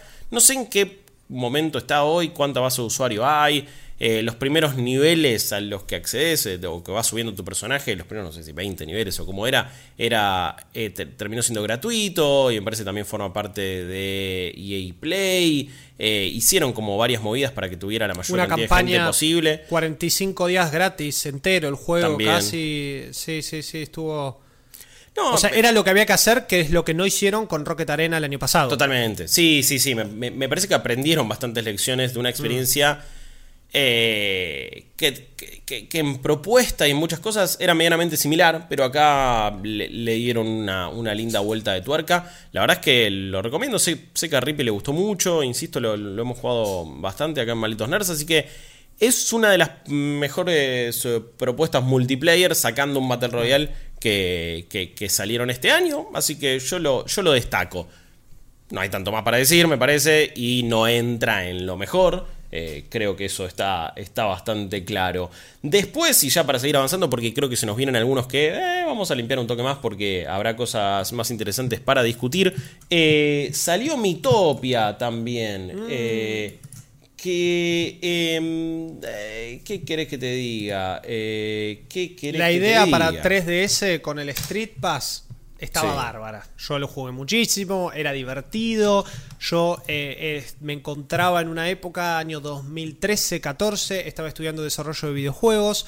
La verdad es que estaba en un grupo increíble en donde todos, literal, todos los de la clase, éramos como 20, todos teníamos 3DS, todos hacíamos Street Pass entre nosotros, todos nos llevábamos la 3DS a todos lados, jugábamos partidas de Theatrhythm Final Fantasy, jugábamos batallas de Pokémon, jugábamos de todo, y los recreos eran una fiesta. Y tener la accesibilidad al Street Pass tan fácil para después poder llevarlo a, esa, a ese apartado del cual ya ni me acuerdo cómo se llamaba, Mi Adventure o algo así, que es básicamente en lo que está basado Mitopia, estaba buenísimo. Ahora, me parece Ahora. que los Mis, después de toda la era Wii, han perdido un poco su carisma. Y me pasó también con Mario Golf, cuando tuve que hacer mi guachín para la aventura de Mario Golf. Que quizá Mitopia tiene un poco más de, de- cuestión de, personalización, porque el Mario Golf usa el de la Switch, que es mínimo. Pero me pasa que yo veo a estos Mis y digo, son re feos. Basta de los Mis, ya no los quiero ver feos, más. re feos sí. mal. No los quiero ver más. En la Wii estaba bárbaro. Me podía mandar algún que otro, alguna que otra bizarreada. Pero acá, no sé. Y, y Mitopia ofrece más personalización y, y un poco protagonizar justamente de manera divertida.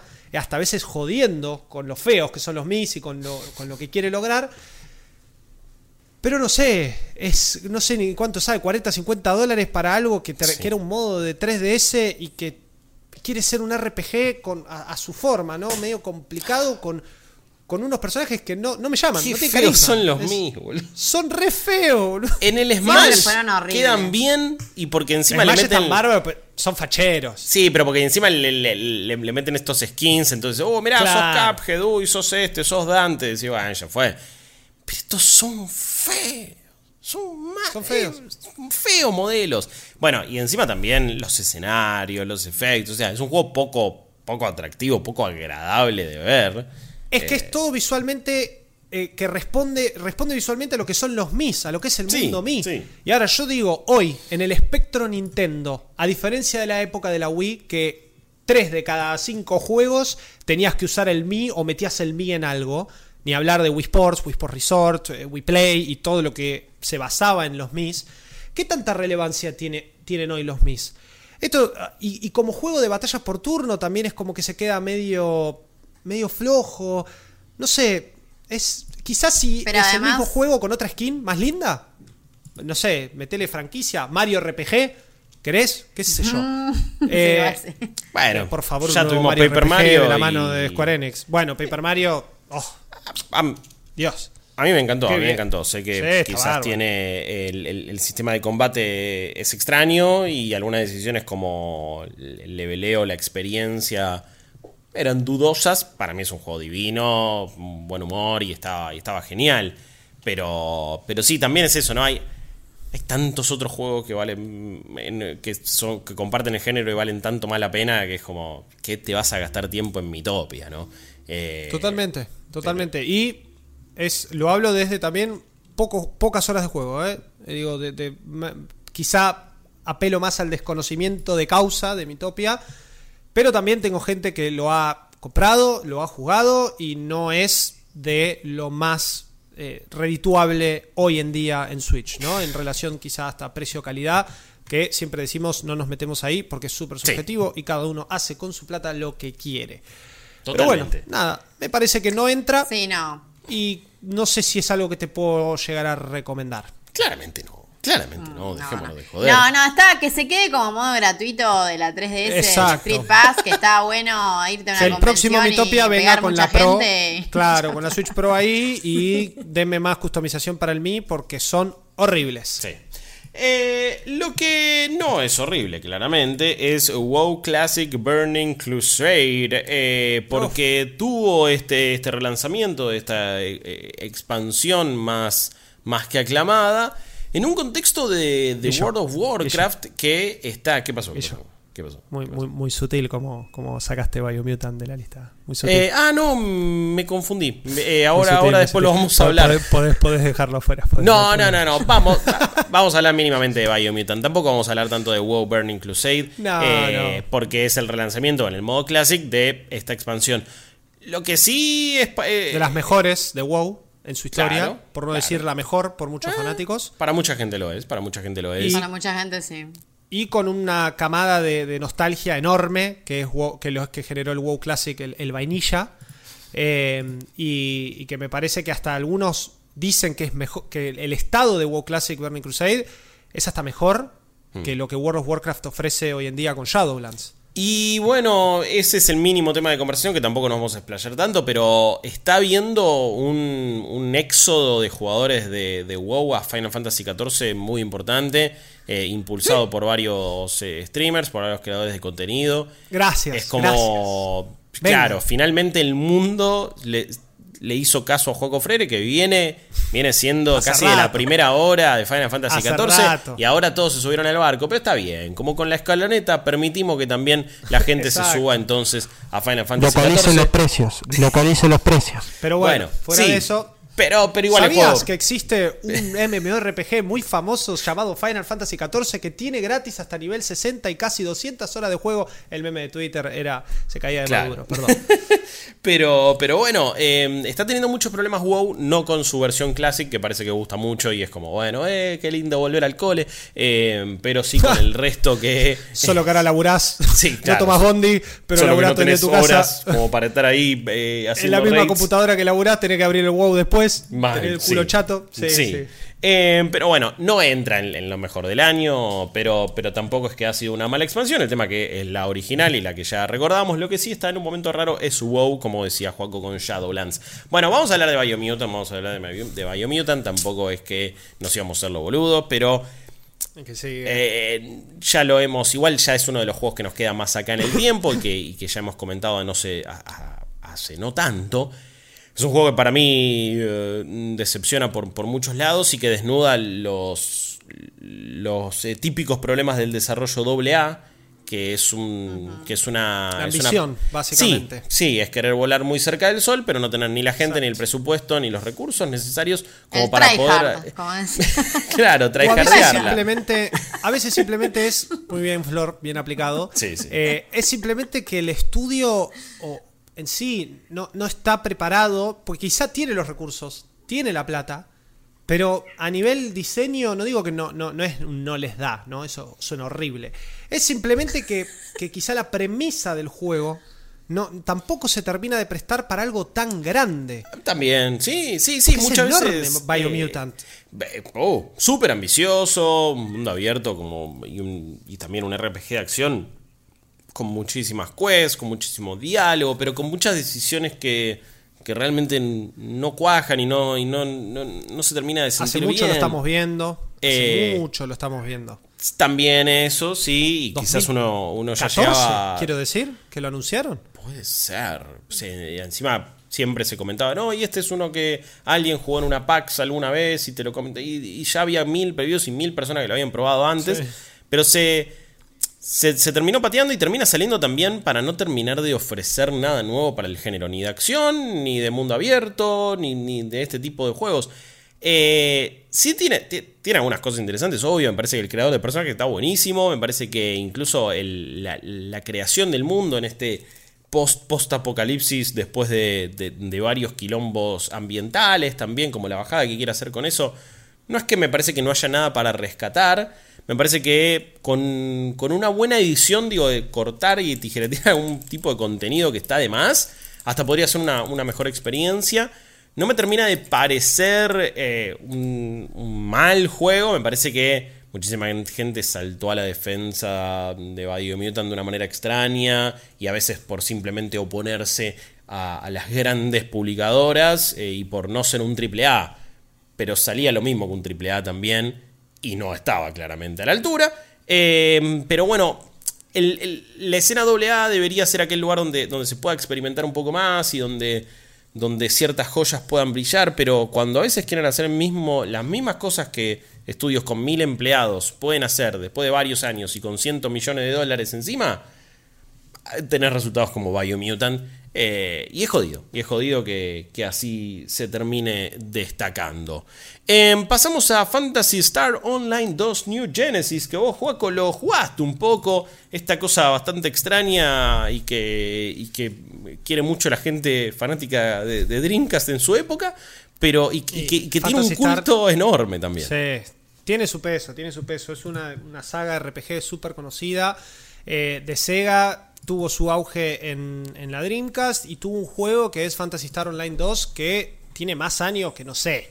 Es impresionante la player base. Es, yo particularmente no soy muy fanático de, de sus diseños y el diseño del mundo, pero Fantasy Star Online 2 y tanto este New Genesis, una jugabilidad divina, o sea, muy, muy rápida, muy copada, completamente de acción, especialmente en un mundo MMO, porque esto es un MMO RPG, eh, con un montón de cosas que siento que no son para mí, ni como fanático de los MMO, ni como fanático de los RPG, pero que definitivamente encima gratis y estando en Steam así a un clic de distancia, yo lo recomiendo. No lo veo entrando ni tengo las horas jugadas y la capacidad para poder incluirlo en una lista de lo mejor de este año. Lo voy a aclarar de entrada. Pero es algo que estás buscando un MMO para jugar. Todavía no, no sos de esos capos y capas que se fueron a Final Fantasy XIV. ¿Querés probar otra cosa? Bueno, tenés Fantasy Star Online Eh. 2. Además son cosas distintas. Final Fantasy es Eh. eh, se asemeja más a lo, a lo acción, pero sigue siendo un gameplay de MMO pausado, más parecido a WoW.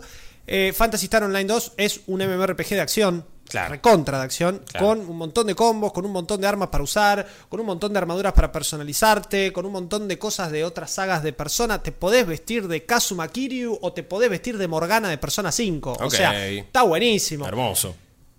tiene una, algunas cositas bien típicas de juego gratis japonés. Estoy hablando de gacha, estoy hablando de esas cositas que son estéticas. ¿No? Y obviamente una currency que no sé si te facilita cosas adentro. La historia en el primero y con amigos que ya tienen más horas en este, olvidable, pero al fin y al cabo, ¿quién no ha jugado un MMO solo por su jugabilidad o solamente por el hecho de estar jugando con tus 10 amigos en un Discord un viernes a la noche con una fresquita en la mano? Digo, se puede prestar para eso, me parece que, que está muy bien. Malditos Games. Eh, ahora, y mira, porque estamos en el, en el tramo juaco de la lista, Final Fantasy VII Remake, Intergrade, Intermission, eh, Yuffie, DLC, no sé, es como hay, hay mil maneras de decirlo, nunca me queda claro cuál es la, la, la- la- la final. Intergrade, Eh, versión de Play 5, Intermission el DLC. Ok, bueno. Entonces eh, deberíamos jugar más bien el DLC como, como algo Y sí. A ver, Eh, Intergrade es la versión de PlayStation 5. Claro. Punto. Tiene modo foto, tiene Sí. cosas lindas, un montón de cosas que queríamos hacer el año pasado con la versión de Play 4 que no hicimos, Hmm. retoques a esas texturas de fondo que se veían nefastas, las puertas ahora se ven como puertas. No tengo mucho más para decir. Está, es la versión definitiva, se ve increíble. La versión a 60 FPS está bárbara. 4K Ray Tracing. Me encantaría que sea dinámico y tener el Ray Tracing a 60. Veremos si lo hacen más adelante y si Eh, no. ¿Quién te dice? Puede Pero ser. está, está muy bien. Ahora, el DLC. ¿qué onda? Ah. Yo sé que te gustó puedo- mucho. Yo sé que te gustó Sí, mucho. no. Me parece que agarraron, entendieron perfectamente, y esto me da mucha fe a lo que viene después, entendieron perfectamente cómo agarrar a un personaje completamente secundario en el original, como era Yuffie, a elementos de un juego que todo el mundo odia, como Drive of Cerberus, y decir, ok, esto es lo que hicimos, esto es lo que tenemos, esto es lo que te damos en una, en una nueva, un nuevo capítulo, porque al fin y al cabo esto es un nuevo capítulo, en el mismo mundo de 7 Remake, Midgard no sale de eso, eh, y aparentemente, según algunos dichos de algunas personas de dentro de Square Enix, muchas de las mecánicas que vemos acá serían parte de lo que va a ser el gameplay de las siguientes partes de Final. Fantasy VII Remake. Probablemente toda esta cuestión de eh, la transversalidad que tiene Claro. Yuffie, de los combos que puede hacer, de tener un personaje side que no se controla, sino que simplemente forma parte de tus combos con una inteligencia artificial muy, muy interesante. Eh, y que obviamente Intermission es lo que más explota visualmente porque está hecho desde cero para la Claro. nueva generación. Entonces, 7 Remake en su versión de Play 5 todavía tiene algunas falencias que en Intermission se ven increíbles. Estas cutscenes interactivas que tuvimos pocas, honestamente, en las 30 y pico de horas de juego que era 7 Remake. Intermission las tiene todo el tiempo y encima con Yuffie que salta para todos lados, que es una beba suprema. No, no, no, es, soy fan de Yuffie, ya lo era, más ahora, y fan de eh, todo lo que me planteó para el futuro de la saga. No, no, Sí. 7 Remake Intergrade entra en lo mejor de esta primera parte de- del año. Es la versión definitiva de 7 Remake y es el pie a jugar para lo que se viene. Ok, ok, sí, sí, sí. Me parece que el- el- el DLC es más que destacado. Vamos a ver si lo vamos a tener que limpiar o no por una cuestión de ser un DLC, pero me Ah, parece bueno, que está. eso puede ser. Sí, pero, pero solo por eso, ¿eh? Porque, Sí, porque sí, sí. me parece que está, está más que piola eh, y ha sido más que interesante. Em, nos queda. En PC, por favor.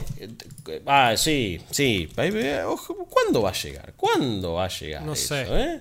Me parece Ahí, que lo- está- ahí, ahí va a estar el 4K 60 Ray Tracing. Claro, y pero bueno, no sé. anda a no sé correrlo, qué pasa con las licencias. sí, sí, sí. Eh, sí. Japón tiene un problema con la PC. Eh, hablando de Japón, eh, Guilty Gear Strive también salió este año. Un, un juego de pelea clásico. Uno, Arc System Works son palabras mayores. Eh, y me parece que también a nivel competitivo es un juego que está haciendo bastante, bastante ruido. Y se está instalando ahí Especialmente como... por su netcode. Sí. Su sistema de, de rollback se llama. Sí. Que es cómo calcula la diferencia de frames que hay por la conexión que tiene cada uno de los, de los jugadores. Guilty Gear Strive es uno de los mejores Guilty Gear, es uno de los mejores fighting games de los últimos tiempos. Y creo que hace desde Dragon Ball Fighters, que encima se apoya en algo que todos conocemos como Dragon Ball, no jugaba algo tan dinámico, tan visualmente llamativo y con unos personajes que no conozco, pero que me encantan. Eh, y Es- encima, a ver, es así. Con, con todo tu amor a- a- animesco, esto te cae como anillo al dedo. fiesta. Sí, Es una sí, fiesta. sí. Es Sí, uno de sí. esos juegos que, que me debo. Eh, me, han, me han gustado mucho Guilty Gear y sobre todo todo lo que hace Arxis. eh, he jugado más Blast Blue o Blaze Blue, como quieran decirle, Mm. que, que Guilty Gear, pero, pero claramente está ahí como... Son los dos exponentes del equipo rojo Sí. y azul que tiene Arxis, ¿no? Tiene la división red, que es lo que hacen Guilty Gear, la división blue, que son los que hacen Blast Blue, eh, y después eh, depende del proyecto que tengan, si es Dragon Ball Fighter, si es Persona 4 Arena o 4 Arena Ultimate, buen se lo van como dividiendo. Eh, sí, juegazo. Pero, pero bueno, nada, es, a ver, no, no hay mucho para decir, yo lo jugué muy poco. Eh, es más, hasta diría que fue una probada de un par de partidas con, Claro. con Faust, que es mi, mi personaje siempre predilecto en Guilty Gear. Me parece que, que tiene que estar. Es un exponente. Es, es el exponente de los fighting games de estos últimos años, medio como que ahí a la par de lo, de lo que era Dragon Ball Fighters. Ok, ok, ok. Es otra cosa, porque Dragon Ball Fighter es un tag team, ¿no? Es lo Sí, que se conoce como sí, un tag sí, team porque son tres personajes con todos los combos, combinaciones. Guilty Gear es 1v1. Flor, ¿vos eh, sentís que tiene que estar en la, en la lista por ahora? Yo la verdad no lo he jugado. eh, O sea, no este, digamos. He Sí. jugado otros, Guilty Gear y Blast Blue también. Eh, no sé, lo pondría con asterisco. No, Pasa ya no sé ni cuántos vamos, honestamente. Vamos varios, vamos varios, vamos varios. Pero no importa, no importa. No Después sé, hacemos limpieza. después lo hacemos limpieza. claro. después Hay que hacer limpieza, por Sí, eso. Sí, Hay después hacemos limpieza. limpieza, pero bueno, está ahí, quizás vamos a discutirlo, vamos a verlo. Eh, uno que me parece, me parece, no va a haber tanta discusión, o por lo menos en este caso, si Juaco se paró de manos por Pokémon Snap, yo lo haría por Ratchet and Clank Rift Apart. Ah, Eh, No me Bueno. paro de mano. Ah, por está bien. supuesto. Eh, pa- pa- Adentro. Sí, sí, me parece que- adentro, adentro. Sí, es, es uno de los juegos también más fáciles de recomendar encima del año. Es como. Mal. Es una PlayStation 5 primero que. Y bueno, para estas cosas te la compraste. Pero además es sinónimo de diversión. eh, un pacing demoledor. Una, una aventura al mejor estilo Pixar, película animada. Que se ve como ningún otro juego hasta el momento, la verdad. Que explota eh, todo lo que puede hacer una consola de nueva generación cuando el software es dedicado y es exclusivo y cuando tiene un estudio como Insomniac que le, que le saca el jugo.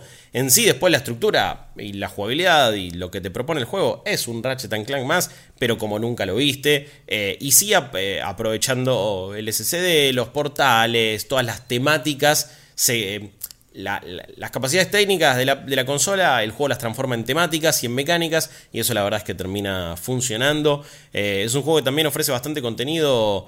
eh, como para hacer un New Game Plus, nuevas armas, completarlo al 100% es parte de la experiencia, pero encima te, te da muchas herramientas para que eso no sea una japa, honestamente. Te dice dónde está todo, anda a buscarlo, tenés todo tipo de modificadores, de opciones de accesibilidad. La verdad que me parece que es un logro en- en muchísimos sentidos. Y también medio que pone a la saga en un estatus en un estatus que, que- que no tenía antes. Me parece que por No, más no, celebrada que fuera, hoy por hoy está como, bueno, listo, este es otro titán de PlayStation. Cuando antes lo tenían ahí con la remake de 2016, había vuelto, pero hoy por hoy me parece que pegó un salto de calidad y viene siendo uno, uno de los juegos claramente más, más espectaculares y más interesantes del año. Entonces, Y si no mantienen a Rivet o, o sacan juegos de Rivet, no, se va a pudrir eh, todo. Se pudre, sí, no. pudre todo. Eh, Aparte, me, eh, Es- me cae mucho mejor que, que, que Ratchet, Sí, que, que- todo bien, pero, pero ah, Rivet le Sí, pasó sí, el trapo. Mucho- tiene- es un personaje mucho más rico todavía. A mí me parece que es un juego que lo que se propone lo hace bien. Sí, sí. Es, es- se propone jugar con, la, con el SSD, con el DualSense, con todo, lo hace bien. Sí. Se propone ser un exponente gráfico, lo hace bien. Se propone tener distintas opciones gráficas para que cada uno disfrute como se le cante y lo vea lindo igual, lo hace bien. Se propone contarte una historia con, con cutscenes que están excelentemente animadas y con un humor bastante particular, como es de Ratchet and Clank, lo hace bien. Mi única crítica, que nunca importó en los Ratchet and Clank, pero yo soy una persona que le gusta esto de este seguimiento de saga, es que no te explica mucho qué pasó antes, ni por qué son sí. héroes celebrados, y, y por qué Ratchet es Ratchet, y por qué Clank es Clank, y por qué los Lombax eh, pasa lo que pasa con los Lombax. Eh, quizá eso Sí. lo- te lo intenta contar en una sidequest, pero tampoco lo termina de contar bien. Y entiendo la movida de en marzo te regalamos el, el de 2016, que es medio como un remake, entonces ahí te podés dar una idea, pero me parece que Ratchet Clank tienen muchísimas aventuras, que hubiese estado bueno que con una cutscene muy linda, como, como son casi todas, o prácticamente Sí. todas las del juego, Sí, te sí. cuenten un poquito al principio de, de qué se trata y quién es Ratchet, quién es Clank y por qué hacen lo que hacen. Sí. Fuera de eso, adentro. Adentro. Va a la lista. No, me parece que no hay mucho más para discutir por ahora. Eh, otro que. Te propongo algo, Guillo. Sí, decime. Quedan dos. Sí. Queda Scarlet Nexus y Mario Golf Super Rush. Ni hablemos de Mario Golf, te lo pido por favor. Sí, ya aparte fue en un- en uno de los últimos programas. Sí. Sí, exacto. Ni hable- te- como- además no tengo ganas de hablar de Mario Golf. Una decepción Eh, total. Sí, y Scarlet Nexus, ponerlo en amarillo, veamos cuántos quedan. El juego está muy bueno. Yo ya que lo estoy avanzando mucho más, eh, tengo más críticas de las que tenía en su momento. No sé si nos da mucho el tiempo. Después... eh, Sí, este, no, no, no, tranqui. A ver, vos eh, lo, lo analizaste. A mí es un juego que lo he jugado por ahora, no sé cuántas, 6, 7 horas más o menos. Me gustó mucho, pero tengo dudas de cómo se va a sostener en tantas horas la jugabilidad, la historia y esto. Me parece que el armado del mundo está genial. En Scarlet Nexus me fui por Kazane y no por. ¿Cómo es el? Bien, el- Yuito. Yuito. eh, porque me pareció un personaje más interesante, digo, su backstory me, me resultaba menos típica. eh, Mm. y, y estoy como re comprometido con los personajes y la jugabilidad me encantó y el hecho de te- todo el tiempo revolearle cosas a los enemigos me parece fantástico. A mí su juego me gustó muchísimo, como que lo, lo rebanco. Eh, pero bueno, vamos a ver entonces si ahora queda en la lista entonces o no. Que eh, si lo agrego simplemente para ver si lo sacamos o no, Exacto. queda... Para mí el único problema que encontré con, para mencionarlo rápido, a la Sí. larga, eh, terminando la historia de, de Yuito, que el último tramo se, de las dos historias se hace larguísimo, Mm. Es que, como era de esperarse, un poco eh, resuelve algunas cosas con repetición de mapas, con repetición de enemigos, con algunas cosas mecánicas del juego que te las dan muy tarde. Hmm. Pero esas son mis, mis únicas críticas. La historia está buenísima. El final es increíble, falopísimo. eh, y todo lo que vos jugás al principio, que decís, che, qué bueno está esto, se mantiene. Ok. Fuera de esas dos cositas que, que mencioné recién. Ok. Bueno, y ahora, amigos y amigas, Flor, Juaco, tenemos esta lista de 13 juegos. Oh, hay que sacar tres nomás. Hay que sacar tres nomás. No es tan difícil. No es tan difícil. No. Yo No, pensé que no, iba a ser no. peor, yo pensé que iba a ser peor. Peor va a ser cuando hagamos el de especial de fin de año, porque ahí sí que quiero ver nuevamente hablando seis horas. Mal. Em, tenemos, a ver, ¿cuáles sentimos que no... Che, et- esto no lo podemos sacar. Esto no lo podemos sacar. Eh, quiero que cada uno mm, em- em- empiece. Flor, ¿cuál de acá, de todos estos, decís, no, este no se puede ir? En Resident Evil 8 no listo, se puede ir, chicos. listo. Eh, va- va- vamos haciendo ahí en, en- en- en- en fila. Eh, Juaco, ¿cuál no se puede ir? Persona 5 Strikers no se puede ir. Uy, qué polémico. Uy, qué polémico. No sé, no sé si, no, no sé si estoy para bancarte tanto en esa, pero ya fue. Está bien. Saco, Eh, saco a Nier, ¿eh? Saco a Nier antes de a, de a Persona 5 Strikers. Por- o, o a Final. Fantasy VII Remake por su, lo que dijimos recién, tema tranqui, DLC y tranqui. todo. Puede ser, puede ser. Puede ser. Va- Vamos a ver, vamos a ver. Yo creo que It Takes Two no lo podemos sacar. Yo creo que It Takes Two no lo podemos sacar. A ver, Flor, otro. El Super Mario 3D World yo no lo sacaría. Ok, yo tampoco. Qué polémico. Bien. Bien. Pero, pero igual es polémico también porque es una expansión sola y eh, puede ser, puede ser, pero Polémico. yo te banco a morir en esa. Yo te banco a morir. A ver, Juaco, otro. Monster Hunter Rise. Monster Hunter Rise, sí, totalmente, Sí. totalmente, totalmente. Señor juego. Este modo oscuro no me diferencia tanto. sí, sí, sí. Está muy bueno el, el docs que estamos viendo. Sí, sí, sí, pero ¿cómo? No, igual se entiende, ¿eh? Ahí está, ahí yo lo entiendo. Ahí Sí, está, ahí está. Sí, ahí está, ahí está, ahí estamos, ahí estamos, ahí estamos, ¿eh? ahí estamos, ahí estamos, listo. Ahora le, le- le estoy poniendo, si están viendo la versión audiovisual, estoy con un Google Docs donde ahora le estoy metiendo un colorcito, aunque sea a Ahí las cosas. estás- ahí está, está. está todo tan desordenado esa línea verde que me está matando. Ok, pará, pará, pará, pará. Te quedó un Uy, guion afuera que me No lo puedo, tres. no lo puedo. No, no lo puedo Hay, sacar. hay no algo que se llama TOC. Guillermo, Espera, espera, ya, ya te devuelvo tu toque. Te caes a pedazos, déjalo así. está. Ahí está, ahí está, ahí está, ahí está. Bueno, listo. Eh, para la... No, no importa, juego. Yo no, yo, Ya yo, está. yo- yo no manejo el Google Drive. Eh, tenemos entonces como fijas Persona 5 Striker, It Takes Two, Monster Hunter Rise, Super Mario 3D World, eh, más Bowser Fury, Resident Evil 8. ¿Vos cuál me habías dicho último, Juaco, perdón?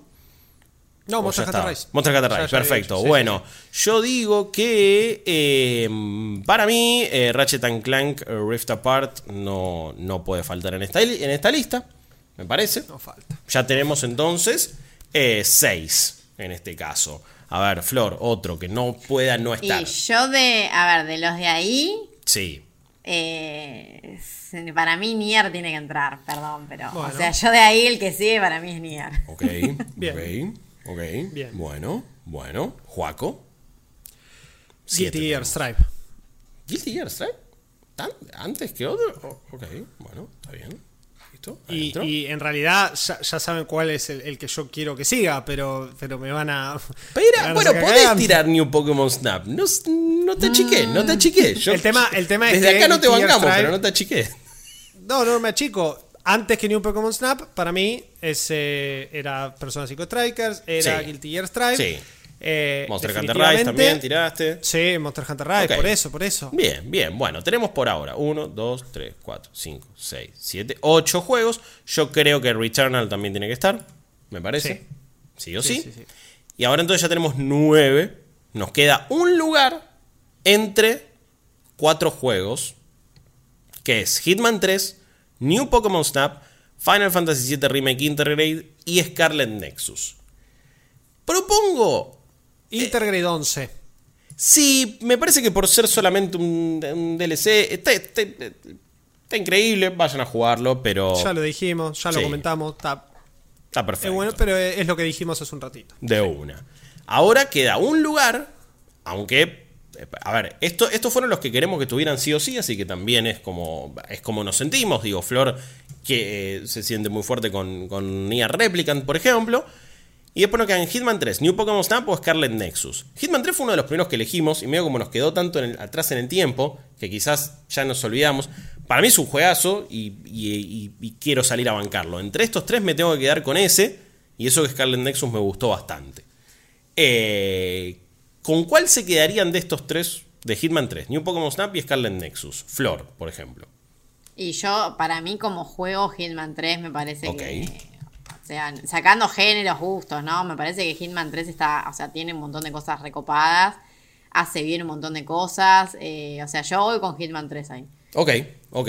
Juaco, vas con Pokémon Snap, asumo. Sí. Bien, Sí. bien. Eh, sí, Saco Super Mario 3D World más Bowser's Fury. Me encantó. Pero lo saco porque para mí ese lugar es de Scarlet Nexus. ok, ese es el que sacarías, por ejemplo. Yo estoy como para, como para bancar fuerte a Hitman 3. Quizás es, es que Hitman 3 vaya y, y puede salir otro de la, de la lista, por ejemplo. Eh, si es que dos personas nos sentimos como bastante fuertes con, con ese juego, como, como somos Flor y yo en este caso. Pero entonces ahí. Eh, vos decís, que- a ver, vos decís que sacaría Super Mario 3D World versión de, de- Switch, más Bowser's Fury. Quizás también medio por lo mismo que sacarías eh, lo de Final Fantasy VII, decís, quizás. Claro, claro, sí, sí, sí. Es, me parece que también Bowser Fury puede ser un DLC, eh, puede plantearse, es más, o sea, es una experiencia un poco más larga, es como una experiencia distinta. Me parece que el juego está buenísimo. Es, si, si no entra en los primeros 10, los primeros 15, o sea, y ya lo hemos comentado, está bueno, jueguenlo. Pero es otra vez, es un agregado frente a una remake para mí es justo que si Final Fantasy VII Remake Intergrade recibe ese trato, que Super Mario 3D World de Switch lo reciba. Ok, por ese, por ese argumento es lógico. Si sacamos uno, tenemos que sacar el otro. Eso es verdad. Exacto. Eso es verdad. Exacto. Así que entonces, en ese caso se va. Y Y quedaría Pokémon Snap porque es la elección de él, digamos. O sea, entre, entre Scarlet Nexus y Pokémon Snap, te lo. eh, claro. Acá la decís vos y que este Pokémon Snap en la lista es una responsabilidad 100% de Joaquín de la Mercedes Frere. Y la gente eh, di- discutirá si está bien o no, si sale a bancarlo. Y quiero que me pasen todas sus fotos de Pokémon en Pokémon Snap ahí en redes sociales, en arroba malditosnerdsbx. Y que celebren junto a Joaco que forme parte de los, de los 10 primeros. Elegís entonces para entre New Pokémon Snap y Scarlet Nexus, ¿con cuál te quedas? No, New Pokémon Snap. Ok, ok. Y bueno. Scarlet Nexus está en ese puesto 11 que está eh, queriendo entrar apretado en el top 10. Ok. Es más, yo Hitman 3 no lo jugué, así que no sé la escala. Yo hubiese puesto Scarlet Nexus en vez de Hitman 3, pero bueno, de vuelta no lo jugué el Hitman, así que no.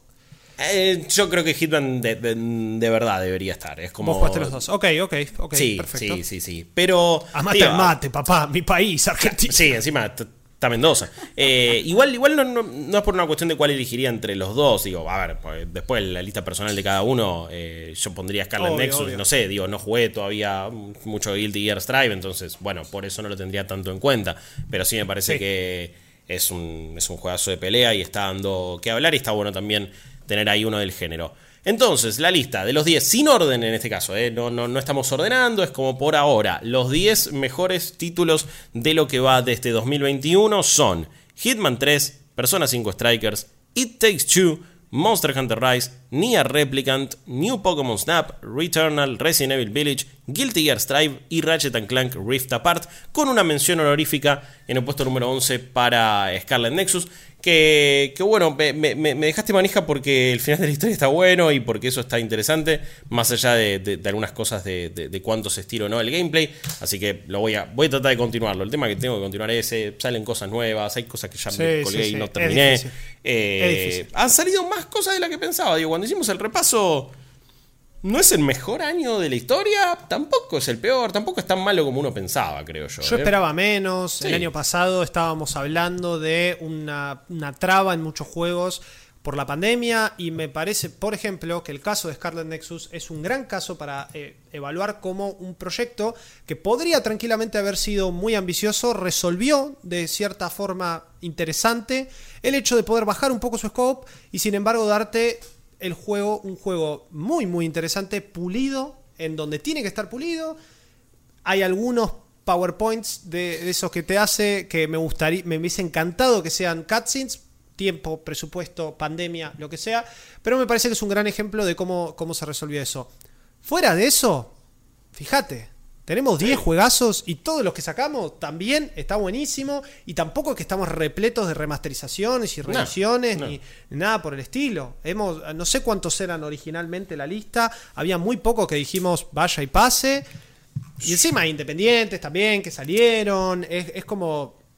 ¿Qué sé yo? Uh, uy, no, pará, me acabo de dar cuenta No me- de algo. no me la contés, ¿qué no sé- qué ¿cómo pasó? nos No, No me la contés. ¿Qué pasó? ¿Qué habrá pasado? nos olvidamos de uno de los mejores juegos del año. No, ¿qué pa- ¿quién? ¿Qué? Loop Hero. ¡Uh! Justo que hablamos de Independiente. El rojo. No, mentira, pero. ah, ¿Cómo, ¿Cómo se me pasó Loop Hero, que es de mis juegos favoritos del año? Me quiero matar. Perdón, pido mil disculpas. Yo me equivoqué y pagué, pero el Loop Hero no se mancha. Eh, Hagamos la mención especial y, y que entre apretadito con Scarlet Nexus ah, también. ah, para mí Guilty a- a- eh, para, para mí Guilty Gear trae vuela y metemos Loop Hero. Déjame. No. Sí, sí, no, yo ahora mismo. No, vos estás maluco. No, Guilty- no. Loop, no. Loop Hero no puede faltar igual, no puede faltar. No, no es que no puede faltar, pero no puede sacar Guilty Gear. Saca el Pokémon en app entonces, déjate de joder. No. ¿Y, y cuál sacás si no? A ver. saca, saca, el, saca el Pokémon en ya Bueno, bueno, dale, sacalo, sacalo. Le- Pará, ¿preferís sacrificar Pokémon Snap antes que Guilty Gear? No, pero para- es que para mí tienen que estar los dos. No puedo, no puedo, no puedo tomar una decisión.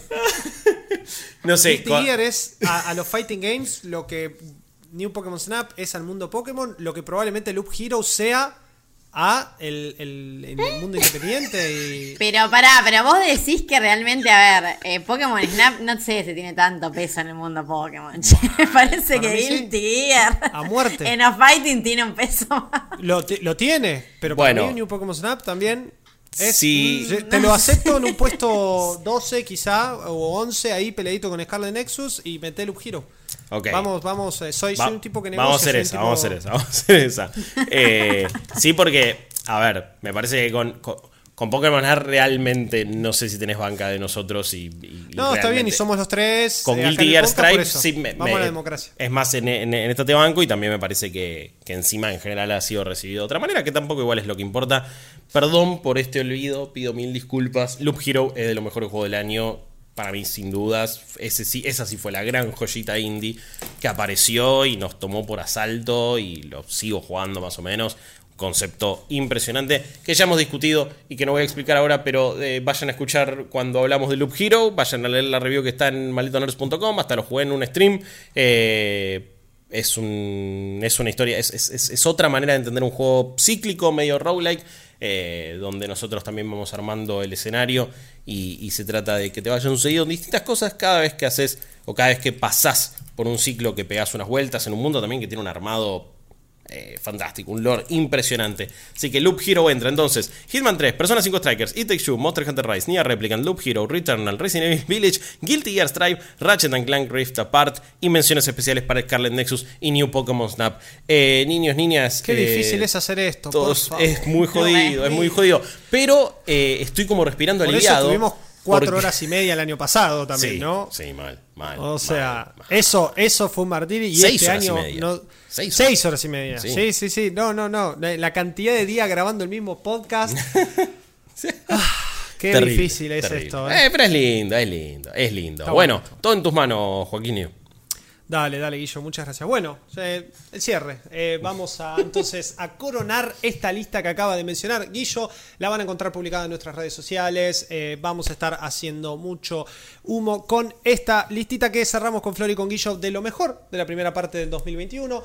Falta un montón, se vienen juegazos este año y nos vemos de vuelta en diciembre Sí. con la misma pelea de todos los años. Eh, chicos, muchísimas gracias como siempre por estar acá. Guillo, ¿querés tirar un chivín ahí? De, No, eh, sí, ve- véanos en, en- en IP a las 23.30 horas de lunes a viernes Eso. por el canal 24 de Cablevisión y Cablevisión Flow, 24.5 del TA, 17.21 de DirecTV, también en IP.digital o en su canal de YouTube, estamos todos los días de lunes a viernes y también obviamente en twitch.tv barra dos veces por día, ahí haciendo streams muy lindos con el ripilón. Ese es el, el- el chivazo metido. Ahí está, perfecto. Y abajo de nuestras fotos tienen nuestros tags. Nos siguen en redes sociales que Flor publica un montón de cosas recopadas. Yo Sí. publico un montón de cosas reotakus. Y Guillo está todo el día puteándose con un montón de marcas, pero está buenísimo, no importa. Eh, nos vemos en el próximo Maldito Games la semana que viene. Chao. Esto fue Malditos Games, el podcast fichinero de Malditos Nerds.